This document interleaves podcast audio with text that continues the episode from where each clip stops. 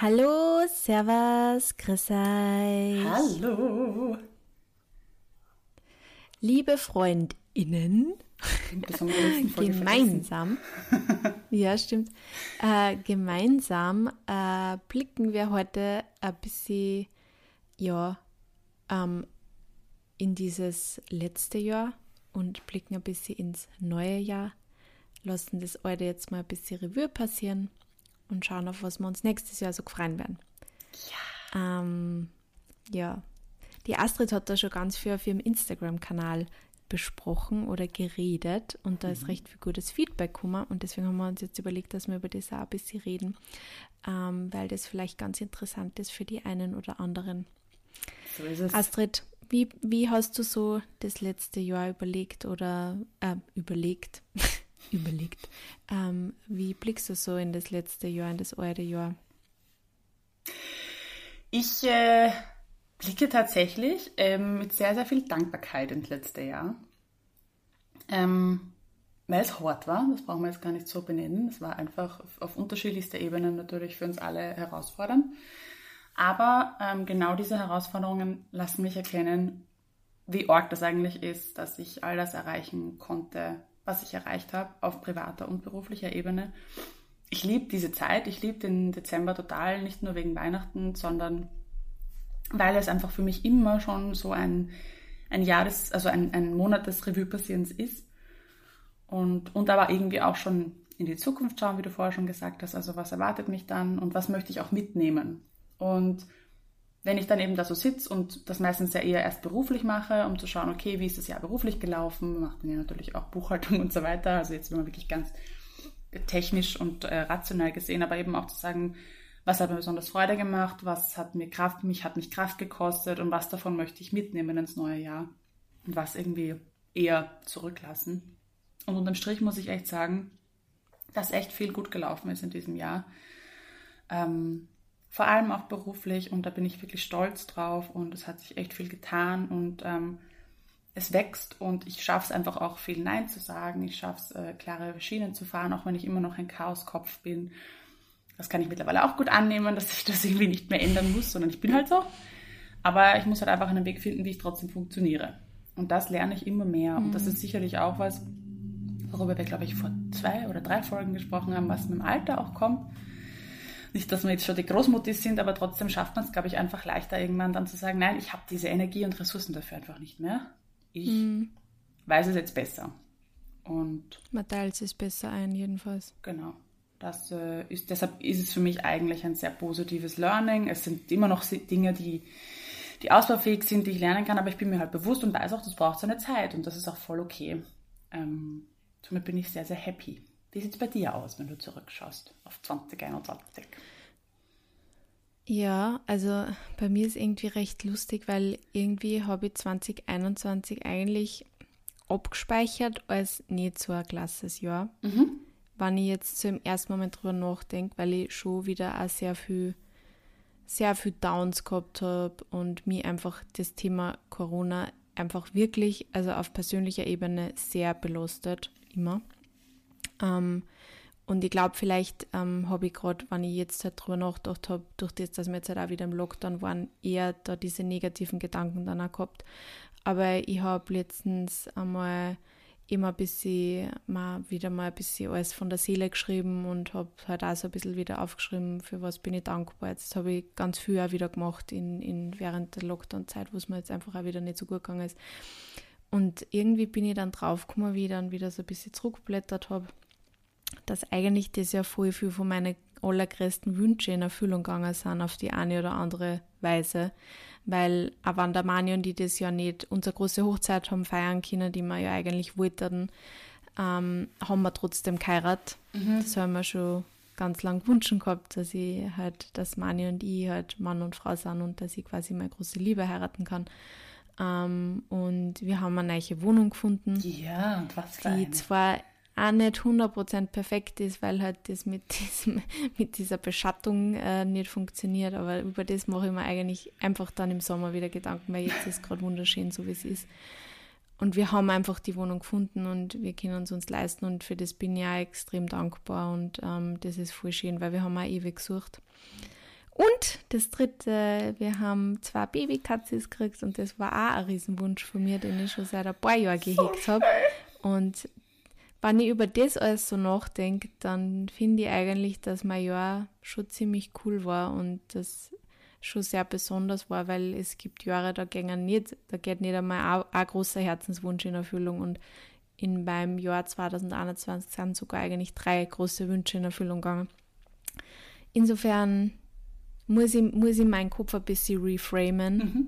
und einfach mehr ähm, an das denken, wenn ich an 2021 denke und nicht an diese Tiefs, die ich vielleicht da gehabt habe, die ja einfach auch dazugehören.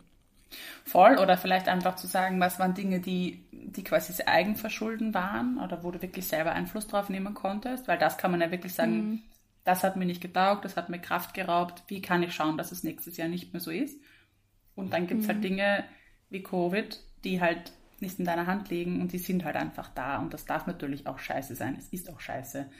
Ähm, also das, ja. das sollte jetzt das Jahr auch nicht, das braucht man sich jetzt nicht schönreden. Das ist natürlich ein Fakt, der uns belastet und das ist halt so. Aber man kann sich trotzdem versuchen, auf die Sachen zu fokussieren, ähm, die man halt in der Hand hat. Und ähm, das sind dann vielleicht Sachen dabei, die nicht cool sind und dann kann man schauen, okay, was, was daran ist nicht cool oder ja, wie, wie kann man das ändern fürs nächste Jahr? Das heißt, das, mhm. war ja, das waren ja richtig schöne Meilensteine, stimmt. Mhm. Einfache Hochzeit und Verkaufen. Ja. Beruflich gesehen. Und Atelier Self. Entschuldigung, hast du nicht mal sagen. erwähnt. Was? Und Atelier Self. Mal so zum drüber ah, so, stimmt, ja. stimmt. I forgot about it. Ja, das habe ich auch gemacht, stimmt. Also es ist eigentlich, also beruflich habe ich, wie gesagt, noch nicht so viel drüber nachgedacht. Ich habe mich derzeit eher nur um die privaten Sachen in meinem Kopf gekümmert. Und ähm, beruflich ist das ja, glaube ich, eigentlich ganz viel. Also ähm, ich habe schon ein bisschen was, quasi, wo du gesagt hast, du lässt Dinge im letzten Jahr, die du nicht mehr mitnehmen willst. Und ich habe irgendwie im August gefühlt dann einiges hinter mir lassen, was ich nicht mehr mitnehmen wollte, weil ich mir da mein Management gesucht habe. Und das war eigentlich auch eine sehr gute Entscheidung. Und ähm, das hilft mir auch sehr dabei, nur öfter einmal Nein zu sagen, ähm, weil man auch mit wem was quasi auch absprechen kann und ähm, wen hinter sich steht hat. Und das ist irgendwie cool mit diesen Entscheidungen. Auch wenn man es im Endeffekt, du weißt, dass er für sich selber treffen muss als Influencer, bist du einfach du selbst und du musst einfach wissen, was du willst. Ja. Aber es ist cool, wenn zum haben, mit dem man über diese Dinge einfach einmal kurz reden kann ja. und einfach auch abseits von Manuel, weil natürlich kann ich immer mit Manu über solche Sachen auch reden, aber es ist halt immer die Frage, wie man sowas mit in die Beziehung nehmen und ich will nicht die ganze Zeit genau. mein berufliches in die Beziehung nehmen. Ja, das ist sicherlich auch gut, wenn man da noch einen Puffer hat, weil man kann ja immer noch drüber sprechen, aber es sollte nicht die einzige Person sein, mit der man sich dann drüber auslässt, gell? Ja. Das stimmt. Voll voll, voll. Ja, also ich finde, ähm, es ist eine wunder, wunder, wunderschöne Phase und ähm, wo man einfach wirklich viel über sich selbst lernt. Was, was ich jetzt eben auch noch vorhin angesprochen habe, was nicht immer was Schönes sein muss natürlich. Also das ist ja auch oft ganz unangenehm. Mhm. Und ich finde so die, die erste Phase bei mir ist so immer ein bisschen so die, die Ehrlichkeit auch zu mir selber. Also auch wirklich, da musst mhm. du halt auch brutal ehrlich sein und sagen, gut, warum funktioniert das nicht? Oder warum hat das bisher nicht funktioniert? Und wie könnte es vielleicht in Zukunft funktionieren? Muss ich mir vielleicht privat oder beruflich ähm, Unterstützung holen. Vielleicht gibt es jemanden, der das besser mhm. kann als ich oder der mir dabei helfen kann, weil du musst nicht alles schaffen. Ich finde, besonders auf Social Media hat man sehr schnell den Eindruck, dass alle Menschen alles super können. Ähm, das ist total gefährlich, weil es stimmt halt auch einfach nicht. Und ich habe das Feedback bekommen, als ich angefangen habe, auch diese Phase jetzt zu teilen auf Instagram, dass total viele dankbar waren, ähm, dass sie jetzt mal so sehen, was im Hintergrund passiert und was da eigentlich alles so dahinter steckt, weil wenige Menschen da offen drüber sprechen. Und ich finde das aber wichtig, weil man ist so schnell so eingeschüchtert. Mhm. Und wenn du aber merkst, ah, die hat Unterstützung, die hat ein Management, die hat äh, jemanden, der Fotos macht, die hat jemanden, der mit ihr Texte schreibt, whatever. Ähm, oder jetzt muss ja gar nicht eine Influencerin sein, kann ja auch ähm, eine Brand sein oder wie auch immer.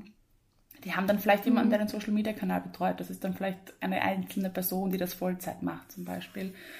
Und man muss sich nicht alles aneignen. Man kann dafür auch Leute sich zu Rate ziehen, ähm, sie anstellen, sie ähm, einfach mal buchen für eine bestimmte Zeit oder auf Honorarnotenbasis oder eben zu sagen, ich hole mir jetzt ein Coaching, wenn es privat ist oder ich gehe in Therapie oder mhm. ähm, ich, ich lage das aus. Ich muss nicht meine Wohnung selber äh, renovieren, weil das kann auch sehr viel Arbeit sein. Ähm, sondern ich kann vielleicht jemanden fragen, der das kann. Das muss ja jetzt nicht äh, eine Baufirma sein, weil das ist auch nur eine Budgetfrage. Aber vielleicht hat jemand im Freundeskreis einen Bekannten, der äh, Elektriker ist, beispielsweise, und der mir da irgendwie Unterstützung geben mhm. kann und irgendwie helfen kann. Du musst dir nicht alles selber aneignen. Ich weiß nicht, wie du das siehst, aber ich finde diese DIY und Self-Entrepreneur-Schüssel, alle machen alles selber. Also das hinterfrage ich immer sehr, wann man irgendwer erzählt, dass er alles selber macht. Also ich finde es auch immer sehr spannend, wenn ich auf einmal mitkriege, ähm, ja, dass manche Influencer-Kolleginnen eben ihre Reels nicht selber schneiden ähm, oder eben äh, da auch Hilfe haben beim, beim Dran, weil also ich mache halt eigentlich meine Reels alle selber und mhm. ähm, bei manchen Influencerinnen denke ich mir immer, boah, wie machen die mhm. das? Was? Wie geht denn das? Und dann redest halt mit einer und das ist so angenehm, wenn du merkst, okay, die machen das nicht alles selber. Ja. Das ist nicht alles nur einer Ding, einer, ja. einer Tag hat auch nur 24 Stunden oder halt ja. Arbeitsstunden sowieso mhm. viel weniger. Also mir tut das einmal gut, wenn ich das mitkriege, dass halt eben, man kann nicht alles selber machen und man, wie gesagt, ich suche, also ich, ich strudel oft total ich glaube, dass ich nur ein bisschen mehr delegieren konnte, mhm. wenn ich ehrlich schwer, zu mir bin. Ja. Ähm, aber ich tue mir einfach so schwer, weil keiner macht so gut wie ich. Das ja, ist wirklich, also es ist ja. wirklich mein Schädel. Mhm. Keiner kann das so gut wie ich und bis ich, bis ich es wem erklärt habe, dann mache ich es zehnmal selber. selber ja, genau. Und ich habe mir auch schon genau diese über die, weil ich genau weiß, dass das mein Problem ist, habe ich mir auch schon ähm, ein paar Mal so Podcasts zu dem Thema halt angehört, mhm. ähm, wo halt auch, also wo du halt, wo halt dann als Tipp drinnen ist, man soll jetzt halt quasi ausrechnen, wie lang es dauert, einem anderen mhm. Menschen das zu erklären und wie lang quasi ähm, wie lang der einzelne Task dauert und das aufrechnen auf ein Jahr.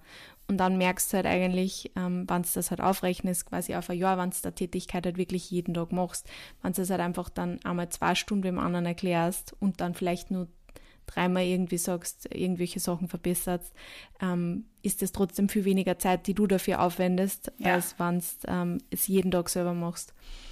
Und ähm, ich versuche mir das eh oft in Erinnerung zu rufen. Aber ja, ja, aber das, dass ihr Management genommen habt, war jetzt eh schon ein großer Schritt ja, von mir insofern. Fall. Auf jeden Fall. Step by Step. Und das ist dann, finde ich, auch der andere Punkt, zu sagen, äh, also erstens zu sagen, dass man das auch kann und dass man da ehrlich zu sich ist, aber ähm, dass man dann eben auch sagt, will ich das? Also, wie soll ich das formulieren, dass es Sinn macht? Ähm, ich habe das oft, dass ich mich dabei ertappe, so, boah, org, wie die das schafft und wie die das macht. Und dann aber, das ist eben der brutale, ehrliche Part, zu sagen, ähm, würde ich es machen, wenn ich die Zeit hätte? Oder verscheiße ich meine Zeit mit anderen? Oder mhm. es muss ja gar nicht verscheißen sein, aber es könnte einfach sein, nein, meine Prioritäten mhm. liegen einfach woanders. Und es geht jetzt mhm. vor allem bei mir um den Influencerinnen-Part. Da gibt es ja nie, da gibt es ja Luft nach oben, da kannst du ja, du könntest ja jeden Tag äh, mhm. die tollsten Reels produzieren. Aber ich habe einfach andere Prioritäten. Und so ehrlich muss ich auch sein. Ja. Klar könnte ich tollere ja. Reels produzieren und könnte mehr Content machen und weiß ich nicht was und noch tolle Guides und Infoslides und Recherche und schieß mich tot. Aber ich bin halt einfach auch noch Drehbuchautorin nebenher. Und ich habe halt nebenher mhm. auch noch gerne äh, Zeit für meine Beziehung und für mich und für die Natur. Und also nehme ich mir die Zeit einfach nicht. Aber das ja. ist okay, weil ich nehme es mir für andere Dinge. Und das war für mich auch ein großes, großes Lernen der letzten zwei Jahre. Zu sagen, ja, die Frau nimmt sich halt Zeit dafür, deshalb ist es so gut. Du mhm. nimmst dir die Zeit dafür nicht, weil es dir eben nicht so wichtig ist. Aber das ist ja auch nicht schlecht. Mhm. Ja. Aber dann kannst du das mal ablegen. Leg das ab, dass du glaubst, du könntest das auch schaffen. Wenn du es nämlich wirklich wollen würdest, hättest du es längst gemacht. Ja. Und das, das hat das so für mich gut, echt, voll. echt wichtig. Also da, das ist auch wurscht. Das ist ja gar nicht jetzt wertend oder dass es jetzt deshalb schlecht ist, aber dann deine Prioritäten liegen woanders. Ich bin nicht Vollzeit-Influencerin. Die sind das. Natürlich haben sie Zeit dafür. Das ist ihr Hauptjob. Mhm. Mhm. Und das kann man sich auf alle Berufe übertragen. Oder wenn ich sage, ja. keine Ahnung, die schafft tausend Millionen Sachen, du hast zwei Kinder zu Hause. Naja, natürlich schafft sie mehr, weil da nicht die Kinder zu Hause sind. Also das auch in Relation setzen, wo deine Prioritäten liegen und ob es überhaupt möglich wäre, dass du, dass du das machen könntest. Genau. Ach Gott, Astrid, du bist einfach so schlau. danke. Danke, danke.